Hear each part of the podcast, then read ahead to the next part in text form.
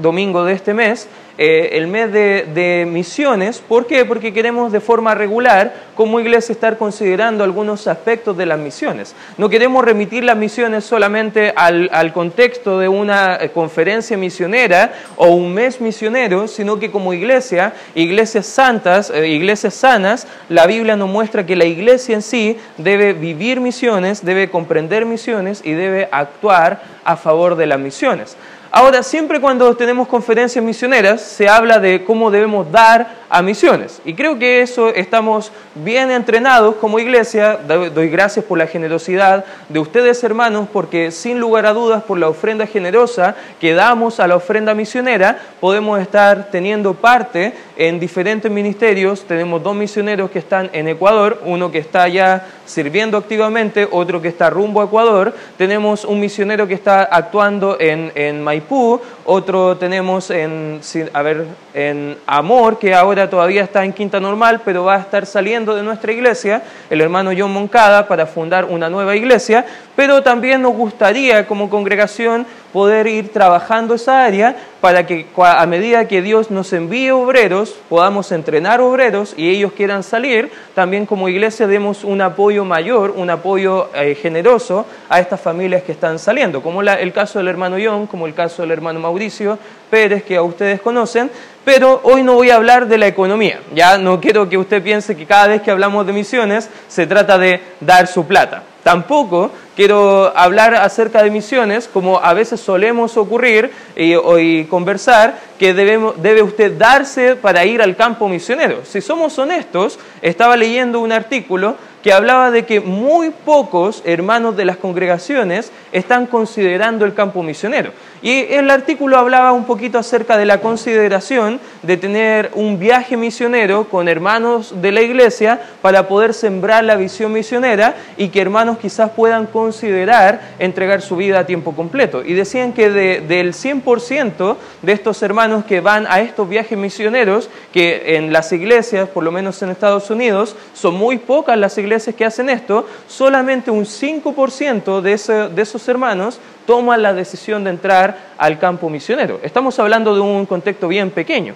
Tampoco quiero hablarte de que debes entregar tu vida, porque eso debe mostrarlo Dios. Sabemos que a medida que estudiamos la palabra, maduramos el conocimiento de la escritura, Dios va colocando un deseo, una convicción, coloca personas alrededor de ti, a lo mejor que te plantean la, la inquietud, el desafío, a lo mejor de considerar, bueno, y es Dios obrando, porque Dios produce en nosotros el querer como el hacer por su buena voluntad, pero siempre hablamos que misiones se hacen con las iglesias que envían, y gracias a Dios por la Iglesia Bautista Libertad, porque está siendo una iglesia enviadora de obreros, y damos gracias a Dios por eso. No solamente las misiones se hacen con el dinero que enviamos, ni con las personas que van, sino que a veces hablamos en conferencias de misiones que misiones se hacen con las oraciones de los santos. Y quizás este es el factor más olvidado en cuanto a las misiones pero es uno de los más importantes cuando hablamos en el mes de misiones con respecto a lo que debe ser la actitud de nosotros como iglesia misionera para poder orar por la salvación de los incrédulos. Y de eso quiero hablar el día de hoy en el libro de Romanos capítulo 9, capítulo 10, capítulo 11, que muchas veces se toman estos capítulos para distraer la atención, para plantear la, la duda hipotética de que si Dios ama a algunos y aborrece a otros, ese tipo de pensamientos está como casi consumiendo iglesias de la doctrina similar a la nuestra, que casi están abandonando el evangelismo porque están pensando, bueno, como Dios escogió a algunos y va a hacer todo lo imposible para salvar a esos algunos, entonces nosotros no, no debemos tener tanto celo. Algunos dicen, bueno, debemos tener más celo porque no sabemos quiénes son los escogidos, pero no está hablando tanto de eso este capítulo 9, 10 y 11 del libro de Romanos, sino que está haciendo un paréntesis el apóstol Pablo para hablar de cuál era el anhelo de su corazón hablar un poquito de cuál era su, su, preocupación mayor, hablando de que él como un misionero, en el campo misionero, tenía una incertidumbre mayor que era que más personas conocieran a Cristo Jesús. Y él era un misionero a los gentiles, él iba de todas las ciudades griegas y romanas de la época predicando el Evangelio, haciendo muchos discípulos, y en el libro de Hechos vemos sus viajes misioneros, sus tres viajes, pero él también estaba preocupado por su pueblo. Por eso a veces hablamos como misiones, hablamos de misiones que debemos preocuparnos por todo el mundo y está súper bien, hermanos. Pero ¿qué pasa con los de nuestro pueblo? ¿Qué pasa con nuestros familiares? ¿Qué pasa con nuestros amigos? ¿Qué pasa con nuestros conocidos que no conocen a Cristo? Y una de las facultades que el apóstol Pablo nos va a enseñar en estos capítulos es el poder de la oración en la salvación de las personas. ¿Alguna vez ha imaginado que usted puede ser la respuesta de la oración?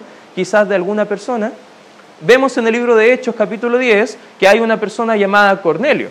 Era un varón justo, era un varón gentil, él estaba orando a Dios, pero él no era salvo. Era una persona muy religiosa, pero no conocía el Evangelio de Cristo. Y por otro lado estaba Pedro, si tú te acuerdas de Pedro, el gran apóstol, también estaba orando, Dios le estaba mostrando que no debe solamente predicar el Evangelio a judíos, sino que también a gentiles como Cornelio, pero ambos estaban orando y Dios estaba obrando en el corazón de Cornelio, pero a la vez estaba obrando en el corazón de Pedro y Dios obró en ambos lados de la cuerda para que la salvación de Cornelio pudiera ser efectiva. En el predicador como la persona que necesitaba la salvación. Y sabes que cuando hablamos de la oración, tenemos que comprender que fue la oración que Dios preparó a Cornelio para que pudiera recibir el mensaje, pero fue también la oración lo que ayudó a Pedro para que pudiera ir a compartir el mensaje tenemos que ver en el libro de Romanos capítulo 9, versículo 1, acá habla el apóstol Pablo acerca de esto mismo. Versículo 1 dice, verdad digo en Cristo, no miento, y mi conciencia me da testimonio en el Espíritu, que tengo gran tristeza y continuo dolor en mi corazón, porque deseara yo mismo ser anatema, separado de Cristo, por amor a mis hermanos, los que son mis parientes según la carne que son israelitas, de los cuales son la adopción, la gloria, el pacto, la promulgación de la ley, el culto, las promesas, de quienes son los patriarcas y de los cuales según la carne vino Cristo, el cual es Dios sobre todas las cosas, bendito por los siglos. Amén. Pablo estaba orando acá y estaba diciendo, tengo dolor, tengo un pesar, tengo una pena, y no es una pena pequeña, es algo fuerte porque hay gente de mi familia de carnal, hay gente de mi nación que no conoce a Cristo. Y mi dolor es tan grande que si yo pudiera darle mi salvación para que ellos puedan ser salvos y yo ir al infierno, lo haría. Imagínate el corazón de acá del, del misionero. Imagínate ahora el corazón del amor por las almas que tenía esta persona que estaba orando por la salvación de estas personas. Y sigue hablando todo el capítulo 9 de cómo Dios no ha abandonado al pueblo de Israel, que Él siempre ha amado al pueblo de Israel, ha sido fiel a sus promesas, aunque ellos han sido infieles, Dios seguía siendo fiel. Y el capítulo 10, versículo 1 dice, hermanos, aquí está hablando con la iglesia, está hablando con creyentes. Y dice, hermanos, ciertamente el anhelo de mi corazón, ¿Y mi qué dice la escritura? ¿Y mi adiós por Israel es para qué?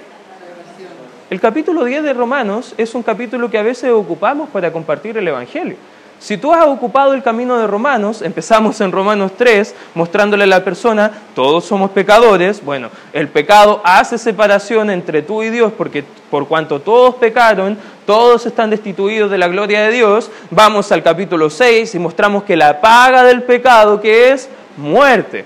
Y bueno, la persona ya está como sintiendo la carga, sintiendo el peso de recibir a su Salvador y le mostramos pasajes como que la gracia de Dios puede dar salvación al creyente, solamente deben creer y recibirlo, porque Dios nos amó tanto que murió por nosotros en la cruz y lo llevamos al capítulo 10, al versículo 9 y 10, que son los más conocidos quizás de este capítulo, donde mostramos que si creemos con si confesamos, perdón, con nuestra boca que Jesús es el Señor y creemos en nuestro corazón que Dios le levantó de los muertos, pueden ser salvos. Porque con el corazón se cree para justicia, pero con la boca se confiesa para salvación. El versículo 13 dice, porque todo aquel que invocar el nombre del Señor será salvo. Y podemos presentar el plan de salvación, pero te das cuenta que antes de llegar a esos pasajes el apóstol Pablo, él estaba orando. Decía, hay un anhelo, hay algo fuerte en mi corazón que no me permite estar tranquilo porque quiero que estas personas también sean salvas. Cuando Pablo da el mensaje, no lo hace sin orar antes. Y a veces eso nos falta como cristianos. A veces esperamos el día sábado para ir a compartir el Evangelio al sector, pero durante la semana, ¿cuánto estamos orando por las almas? Antes de venir al evangelismo, ¿cuánto estamos con una carga, con un pesar por la gente que no conoce a Cristo. No solamente tirar un folleto y ya cumplimos nuestra misión, es que esas personas puedan conocer a nuestro Señor.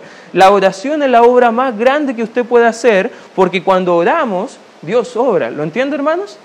Lo, lo, puede comprender a cabalidad, el anhelo del corazón del creyente se revela en su oración a Dios. Y vamos a ver el día de hoy tres principios que podemos aprender para poder orar correctamente por las misiones. En primer lugar, debemos comprender que debemos orar para que los perdidos sean salvos.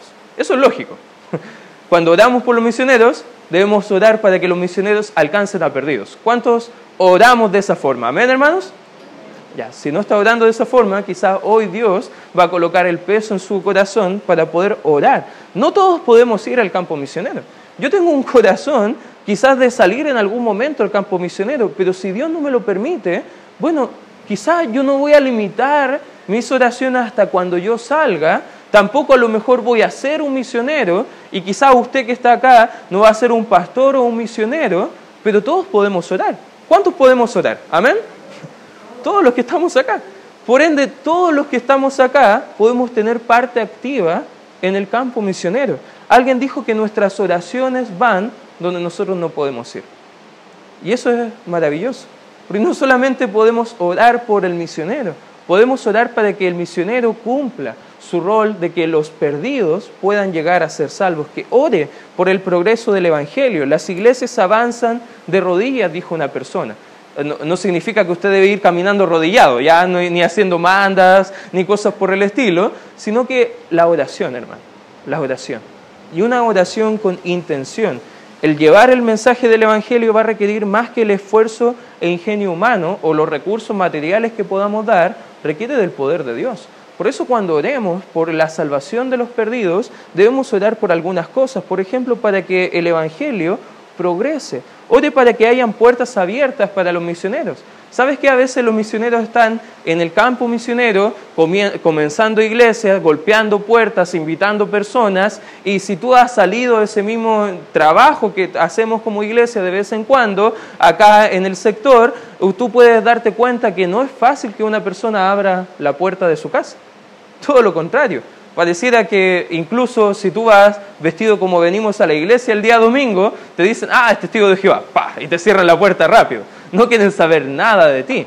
Y si tú quieres hablarle de Cristo, probablemente te van a decir, yo no quiero saber nada de eso, yo no quiero saber nada de una iglesia. Y la gente está cerrada. Pero como Cornelio, en el caso bíblico, quizás Dios está obrando en el corazón de incrédulos para que cuando tú llegues, quizás, o el misionero llegue, la persona pueda estar receptiva de escuchar el mensaje de salvación. La oración debe preceder a nuestra predicación del Evangelio. En Primera de Timoteo, acompáñenme por favor ahí, vamos a buscar varios textos el día de hoy. Primera de Timoteo, capítulo 2.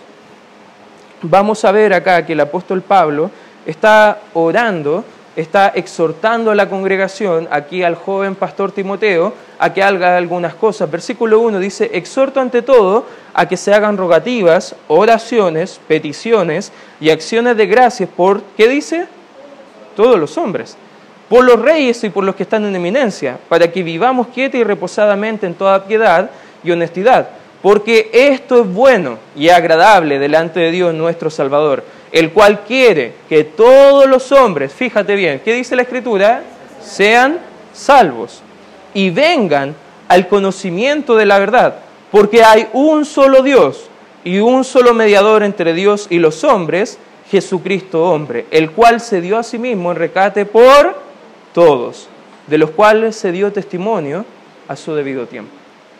¿Te das cuenta que Pablo está hablando de que antes de que prediquemos el conocimiento de este verdadero evangelio que puede salvar al pecador, debemos orar antes? A veces ocupamos este texto para hablar de las autoridades. Ya, debemos orar por nuestro país, debemos orar por nuestra nación. Queremos vivir quieta y reposadamente, perfecto. Pero debemos orar por la salvación de ellos primeramente. Debemos orar para que ellos puedan conocer al Señor, que sus vidas puedan ser transformadas por el mensaje del Evangelio, porque sin predicación no hay transformación. Andrew Murray, un, escritor de los tiempos antiguos y predicador, escribió, el que moviliza a la iglesia cristiana a orar le dará la contribución más grande a la evangelización mundial que se ha hecho en la historia. Si podemos ser una iglesia que ora, vamos a ser una iglesia que adora y que predica. Por eso cuando oramos, hermano, no solamente para pedir a Dios cosas, es realmente rogar al Señor que Él pueda conceder la petición, que Él pueda ser glorificado a través de lo que estamos pidiendo. Porque si oramos conforme a la voluntad de Dios, Él nos va a oír y va a conceder su petición. El Evangelio avanza mediante el poder de la oración, hermanos. Debemos orar para que puertas puedan ser abiertas. Debemos orar para que los corazones se abran ante el mensaje del Evangelio. En el Antiguo Testamento hay un profeta, el, discípulo de Elías, llamado Eliseo, y estaba ahí a, aprontarse ante una batalla y toda la gente estaba desanimada, estaban pensando que iba a haber una derrota contundente y en Segunda de Reyes capítulo 6, él dice, te ruego, oh Jehová, que abra los ojos para que vea.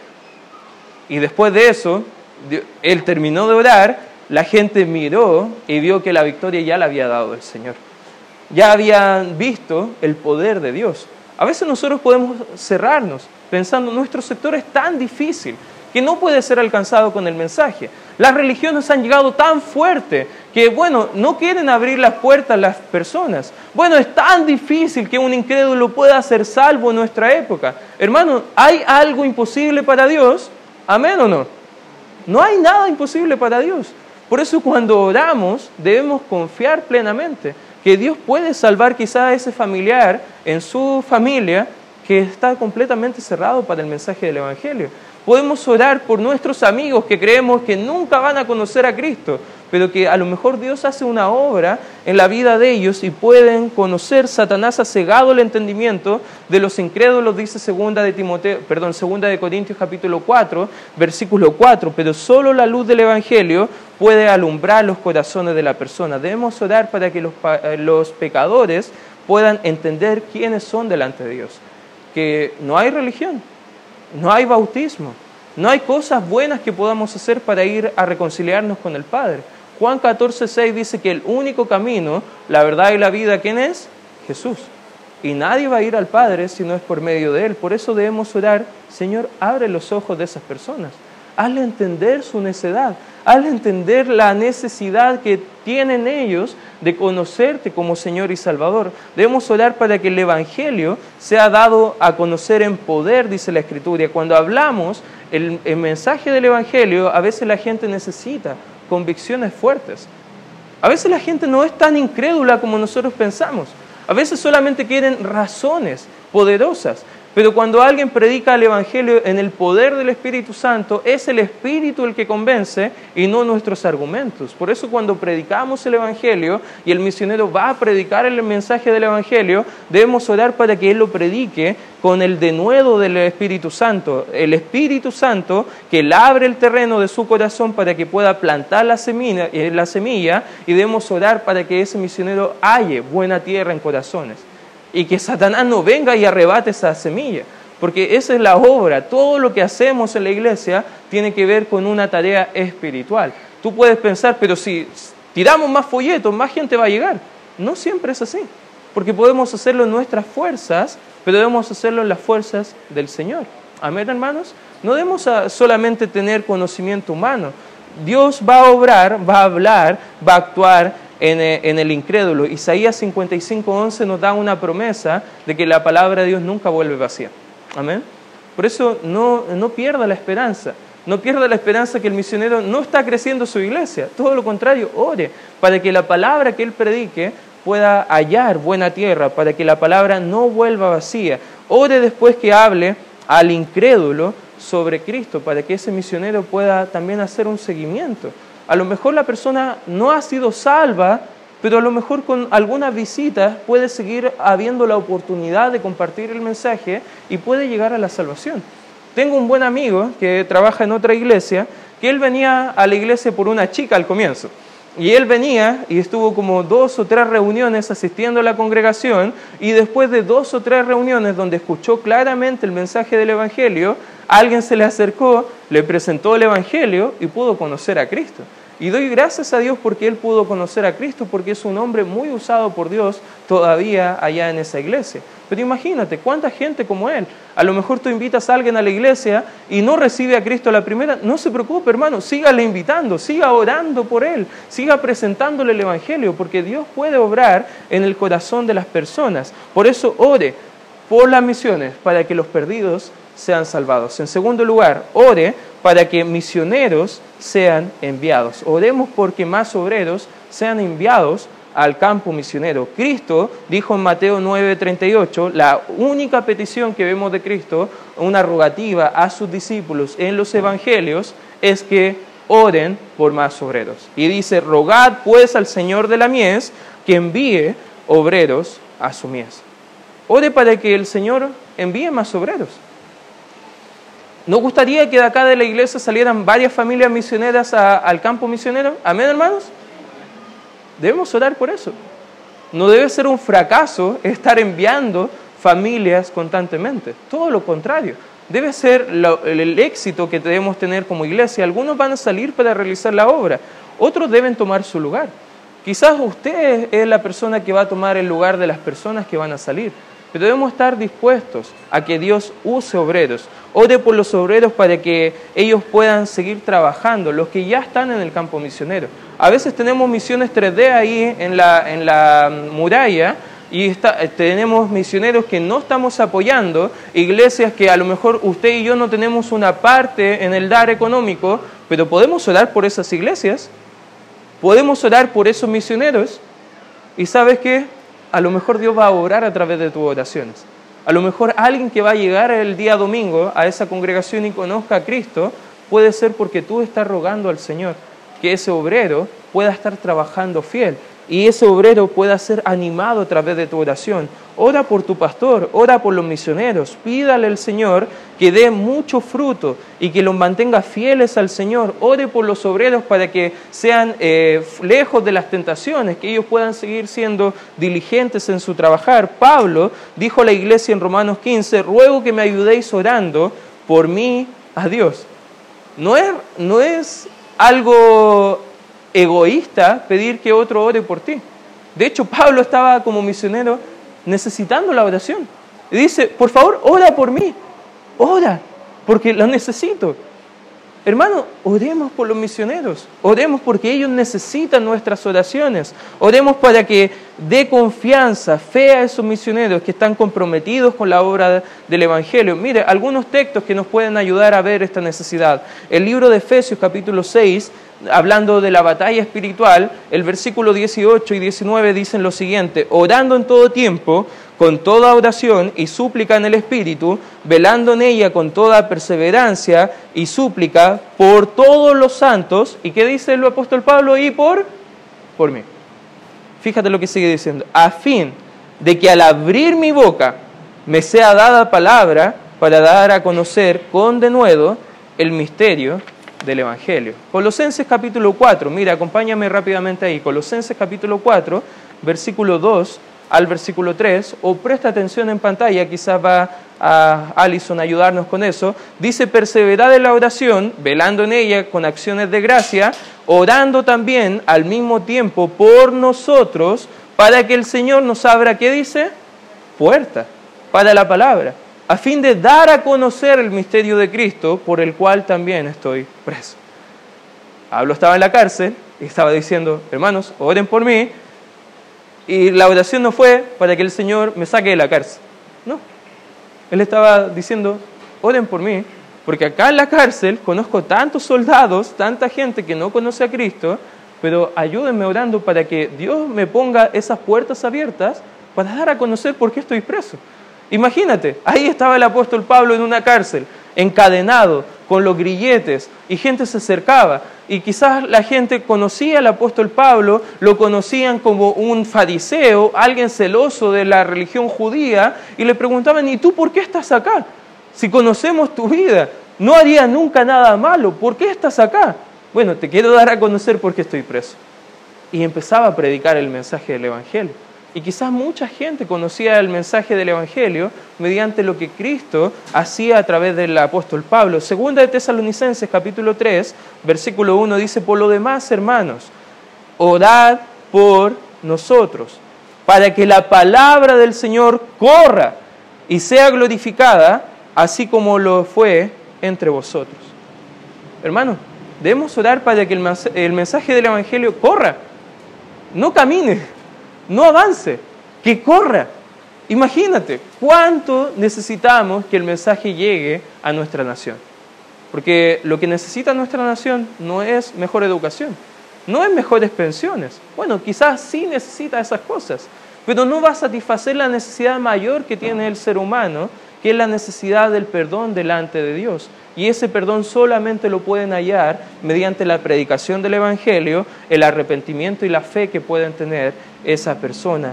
Dios responde las oraciones en lugares donde nunca podrá ir usted, con personas a las que nunca podría ver quizás, y de formas que nunca podría imaginar. Pero ¿sabes qué? Dios responde la oración. Amén, hermanos. Vamos a encontrar en el cielo quizás a alguien que se nos acerque y nos agradezca y diga, gracias, porque por tu oración un misionero fue a mi casa. Por tu oración y por tu dar a misiones, quizás una iglesia estaba ahí para poder compartir el mensaje no solamente a mí, sino que también a mi familia. Imagínate lo hermoso que sería estar en el cielo con una iglesia que tuviera ese, ese testimonio. Segunda de Corintios 2.11, Pablo escribió, cooperando también vosotros a favor nuestro con la oración, para que por muchas personas sean dadas gracias a favor nuestro por el don concedido a nosotros por medio de muchos. ¿Sabes qué? A veces nuestras oraciones van a ser respondidas en el cielo, no acá en la tierra, pero aún así debemos seguir orando.